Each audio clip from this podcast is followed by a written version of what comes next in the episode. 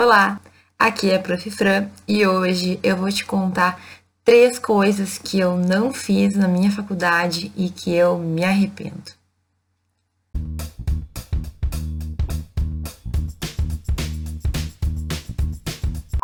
Antes de mais nada, não te esquece que se tu não estiver inscrito no canal ainda, tem que te inscrever.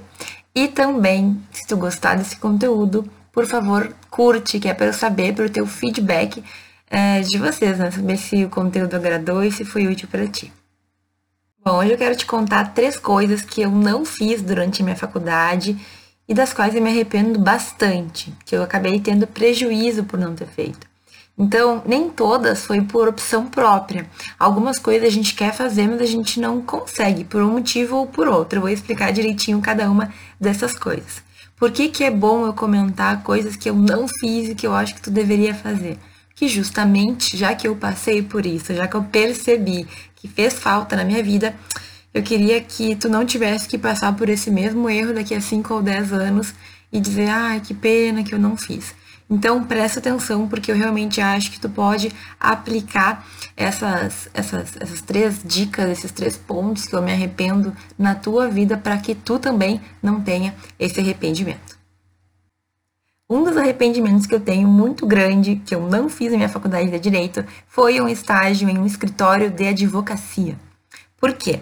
Durante a minha faculdade, eu fiz estágio em quatro lugares diferentes, todos órgãos públicos.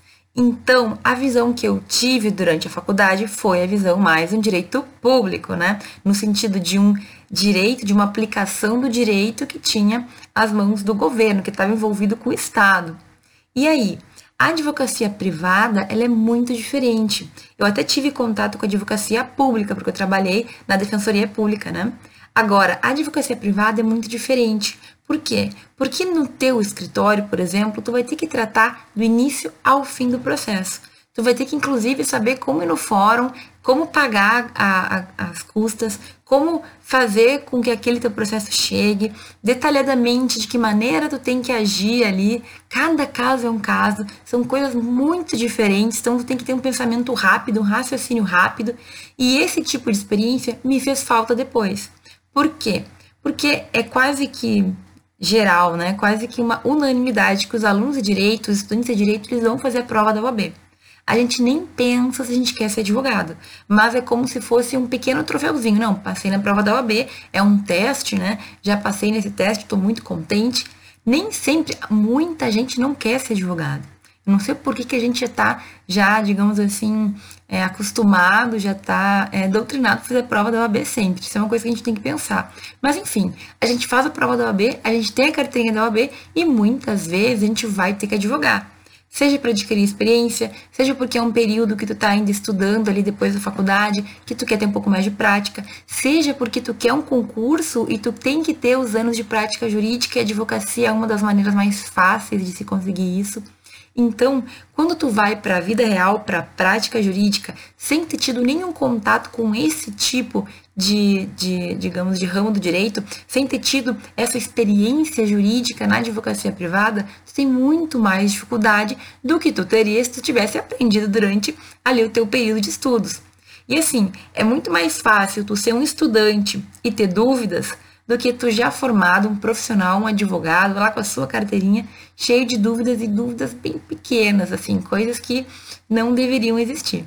Vejam, não tem nenhum problema a gente ter dúvida, é normal. Todo mundo tem dúvida, certo? Qualquer profissional vai ter dúvidas. Mas não é muito melhor se tu não tiver esse tipo de questionamento? Não é muito melhor se tu já conseguir, uh, digamos, ter, ter deslocar, fazer a, o, teu, o teu trabalho sem ter pequenas coisinhas te preocupando? Então, quando eu tive meu escritório, que era muito pequeno, né, e foi muito rápido, várias coisinhas dessas eu tive que aprender na prática. Eu perdi tempo para aprender coisas que eu poderia ter aprendido se eu tivesse feito esse estágio na minha faculdade. Então, assim, a faculdade ela dura cinco anos. Eu realmente te dou o conselho de fazer um planejamento para durante esse tempo tu fazer o máximo de estágios possível, mas também dentro de várias situações. Não cinco, não dois anos num lugar e dois anos em outro. Tudo bem que a gente sempre pode aprender, mas a questão aqui é ir provando um pouquinho de cada coisa, sabe? Esse é, ter o gostinho de cada um dos tipos das profissões que tu pode seguir depois, facilita muito no teu conhecimento, até na tua decisão. Se tu advogou e não gostou, talvez tu não faça nem a prova da OAB, porque não é do teu interesse. E aí, tu trabalhou com juiz e não gostou, ou tu gostou muito, é o teu, realmente o que tu quer fazer pra tua vida, trabalhando na promotoria, trabalhando na defensoria, a gente vai tendo a sensação das coisas. Então, eu me arrependo de não ter feito estágio em um escritório. E eu te digo, se tu tiver a oportunidade de fazer, faça, porque pode ser que mais para frente isso faça falta na tua vida. Um segundo arrependimento que eu tenho, que é muito grande, mas que na verdade não foi por falta de tentativa, é eu não ter encontrado um mentor ou uma mentora durante a minha faculdade. O que eu quero dizer com isso? Eu sou uma pessoa que vem de uma família em que ninguém se formou em direito, certo? É, eu não tenho pessoas, não tenho contato próximo, eu não tenho amigos, então efetivamente eu sou da minha família a primeira pessoa que iniciou o direito e que, enfim, seguiu na carreira, né? Depois de mim, ou junto comigo, um primo meu fez a faculdade, mas a gente também não se conversava tanto e ele estava também perdido assim como eu. Então, o que, que eu queria ter feito que eu tentei de verdade conseguir? Uma pessoa com experiência, né, no direito e que fosse da minha confiança para me dar conselhos e me guiar um pouco na profissão. Durante muito tempo eu tentei isso com professores, certo? Alguns até me davam conselhos, mas eu queria ter alguém com quem eu pudesse contar, sabe? Com quem eu pudesse chegar e falar assim, ah, aconteceu tal coisa, o que que tu acha? O que que tu já fez, já passou por isso? Como que funcionou? Então, fez muita falta para mim ter alguém para confiar esse tipo de, de dúvida. Hoje em dia, a gente tem muito mais perfil, a gente tem página no Facebook, no Instagram, a gente tem YouTube, né, em que muitas pessoas compartilham as suas experiências e a gente consegue ter uma noção. Agora, o ideal é tu ter alguém da tua confiança para que tu faça questionamentos, para que tu veja se é assim mesmo, sabe? Como se fosse, uh, não sei, um, é um mentor mesmo, né? Um padrinho, alguém que tenha preocupação contigo e que consiga te guiar para o melhor caminho possível. É claro que cada pessoa vai viver a sua experiência, mas quando a gente escuta de uma pessoa mais experiente algumas questões pelas quais ela passou e também alguns encorajamentos que a gente precisa ouvir, parece que a nossa vida ela fica mais fácil. Então, eu tentei, eu lembro que tinha uma professora que eu admirava muito, ela era muito acessível, mas eu não consegui ter o contato com ela tão frequente a ponto dela realmente me ajudar. E é difícil a gente conseguir isso também, né? Porque as pessoas em geral, cada uma tá no seu na sua vida buscando os seus a resolver os seus problemas, buscando a sua felicidade. Nem todo mundo pode nos dar, nos guiar, nos auxiliar. Então, se tu tem alguém próximo que tu confie, que já passou por isso, sério, pede conselho sempre que tu puder. Tem que ser alguém confiável e alguém que tu admire, né? Também não adianta pedir para aquela pessoa que nunca fez nada, que se formou de qualquer jeito. Tem que ser alguém que tu confie, que tu admire. E é claro, eu sempre vou estar aqui, né, para te ajudar dentro do possível com as tuas dúvidas. Então, meus caros, a gente tem que se basear, a gente tem que se modelar em pessoas. Existem muitos professores, muita gente que guia, que nos, que nos dá um caminho. E eu tenho certeza que se eu tivesse tido esse tipo de auxílio, eu não teria passado pelo nervoso que eu passei durante tanto tempo. Eu tinha muita insegurança sobre o que fazer, sobre que, que atitude tomar, sobre o que decidir.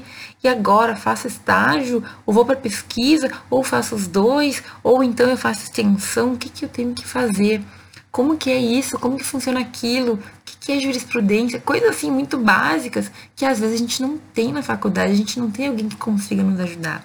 Então, muitas vezes o que acontece é que a gente começa a perguntar para os colegas e a gente vai indo, todo mundo vai indo meio perdido, meio cego, em tiroteio, assim, né? Não é o ideal. O ideal é que a gente caminhe com certeza, com clareza, que a gente consiga ir evoluindo aos poucos, sabendo o que está acontecendo ao nosso redor. Então, eu tenho esse grande arrependimento, que é porque eu realmente não encontrei durante a minha faculdade alguém que pudesse me ajudar. Se tu tiver essa chance, se tu tiver alguém de confiança em que tu possa confiar, vai, te apoia. Claro, vivendo a tua vida, fazendo as tuas decisões, mas sempre que tiver alguém que tu possa pedir um conselho, pedir uma opinião, aproveita. Porque às vezes as pessoas passaram por coisas que a gente não tem ideia, né?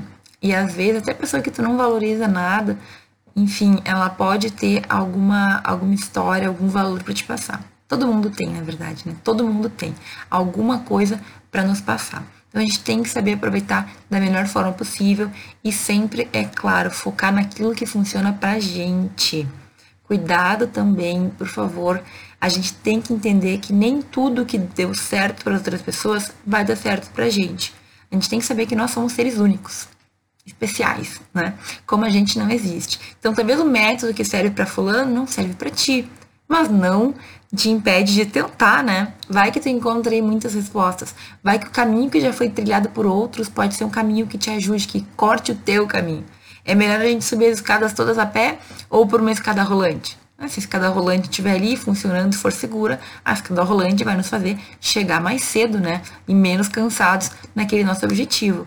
Então, se tu tiver essa oportunidade, agarra. E o terceiro arrependimento que eu tenho de não ter feito na minha faculdade, esse está relacionado diretamente ao estudo, é não ter lido pelo menos um livrozinho para cada uma das matérias da faculdade. O que, que eu estou dizendo aqui? Tem matérias que a gente super se dedica, né? Aquelas que a gente gosta mais ou aquelas que a gente acha que são mais importantes. Então, na minha faculdade, sempre o forte foi direito civil. Em direito civil, eu não só li, como eu comprei várias doutrinas e lia tudo e fazia acontecia. Agora, em várias outras matérias, às vezes eu lia, às vezes eu não lia, muitas matérias meio que passaram batidas, porque nem os próprios professores davam a devida atenção, embora a gente tem que também assumir a nossa culpa, né? As, aquelas cadeiras que a gente acha que não é importante, a gente vai levando da, do jeito que, que dá, né? O que é bem equivocado, porque mais para frente faz falta. Então, um arrependimento que eu tenho é o seguinte: durante o semestre, eu tenho lá 5, 6, 7 cadeiras e a gente tem tempo para estudar todas elas. Por mais que o teu dia seja corrido, é melhor tu estudar sete matérias por semestre do que lá no final da faculdade ter que estudar 40, 50 conteúdos, matérias que não terminam mais e que tu deixou acumular durante aquele tempo. Então, nem que seja uma sinopse, mas tu tem que ler pelo menos um livro de cada uma das matérias. É claro, o ideal não é ficar na sinopse, né, gente? Já cansei de falar. Agora, eu realmente levanto a bandeira de que antes de aprofundar um conteúdo, tu tem que entender o conteúdo. Eu sempre bato nessa tecla. Então, aquelas cadeiras lá, aquelas matérias que tu não tem tanta intimidade, que tu não gosta tanto, mas que tu quer aprender porque tu precisa aprender, pelo menos um livrinho tu tem que ler durante o semestre. Vai lendo junto com as aulas. Pelo amor de Deus, né? Uma sinopse não tem, sei lá, não tem 100 páginas. Não é algo que tu não consiga ler. E assim, sempre que possível, de verdade, vai para a doutrina também. Eu não recomendo que a gente compre todos os livros. A gente tem muita coisa online, biblioteca online, esses e-books que a gente pode comprar, até porque muita coisa muda muito rápido, né? O direito tem esse problema, mas acesso a gente tem e a gente tem que ler certo? Não precisa comprar, mas tu tem que ler, tu tem que fazer uso, tu tem que estar tá dentro do possível acompanhando o teu professor. E no final do semestre, o melhor, a melhor coisa é tu poder chegar nas férias e falar, nossa, fiz muito, fiz tudo que eu podia e pelo menos eu li um pouquinho de cada matéria. Alguma coisa de cada uma ficou no meu coração e no meu cérebro, certo? Porque a coisa mais triste é a gente chegar no final da faculdade e ter matérias que tu não te lembra nem exatamente o que que era, nem nada, nada, absolutamente nada. E eu sei que tem algumas matérias que elas são assim meio subjetivas demais, né? Eu tinha, por exemplo, uma matéria que era pesquisa 2, projeto de uma coisa que era basicamente a professora fazer a gente escrever um artigo. Durante todo o semestre, a gente tinha aula todas ah, as terças de tarde, alguma coisa assim, e no final tinha que apresentar o artigo. Bom, nesse tipo de aula, tu faz leitura livre. Aí tu lê um livro de direito que tu acha interessante, tu estuda alguma coisa que tu queria estudar, mas leia. Gente, o hábito da leitura é muito importante. E não apenas o livro jurídico, né? Eu sempre falo, a gente tem que ler, ler, ler e ler coisas além do direito. Aproveita que tem uma matéria que não é estritamente positivista, né? Positiva, e lê uma coisa diferente, certo? Mas, por favor, é sério isso um livrinho pelo menos por matéria, para que no final do semestre tu não fique com aquele peso de que teve uma, duas ou não sei quantas matérias que tu levou do jeito que, que a vida mandou, certo?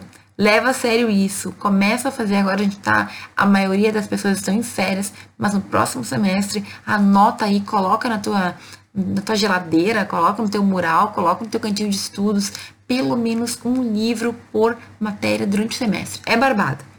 Difícil não é. Agora, a gente tem que ter força de vontade, né? Tem que querer fazer isso. Tá bom? Gente, hoje eu falei de três arrependimentos que eu tive por não ter feito, por não ter conseguido fazer na minha faculdade. Coisas que eu queria ou que eu simplesmente não fiz por vários motivos, né? Às vezes nos falta informação também.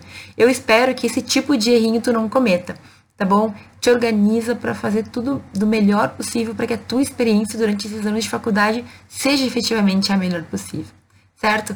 Comenta aqui embaixo o que tu acha dos meus erros, se tu já fez alguma coisa nesse sentido, se tu vai tentar melhorar, e enfim, se tu gostou desse conteúdo, compartilha com alguém que pode fazer bom uso dele, certo? Obrigada por assistir esse vídeo até aqui e a gente se vê no próximo.